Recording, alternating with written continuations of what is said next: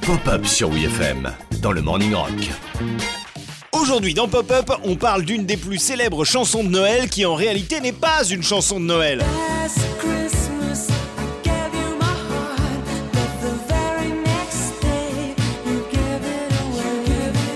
Alors oui, euh, je sais, vous allez me dire, euh, t'es mignon Michel, mais une chanson qui s'appelle euh, Last Christmas, a priori, euh, c'est pas une chanson sur l'Assomption quoi. Le 15 août, c'est hyper sympa. Mais en vrai, l'Assomption, je sais même pas c'est quoi.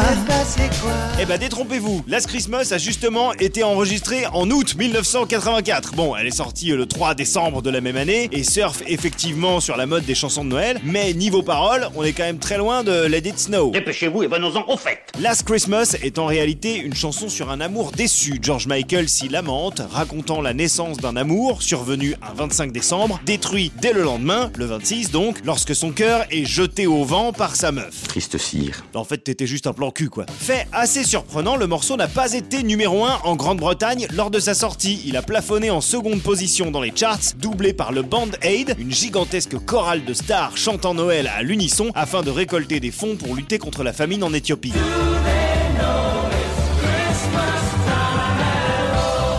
Qui est cocasse, c'est que parmi les voix qui composaient le Band Aid, il y avait, je vous le donne en mille, George Michael. Oh Vous ici. ça alors? Il faudra attendre le 1er janvier 2021, 36 ans après sa sortie, pour que Last Christmas obtienne enfin la première place des charts. George Michael, lui, était décédé depuis 2016. C'est quand même pas de bol pour lui, hein. Et sinon, tu connais la chanson de Pâques hyper connue qui en fait n'est pas du tout une chanson sur le lundi de Pâques? Laurent comme un soleil, il fait des bonds dans le ciel, c'est du Pac-Man.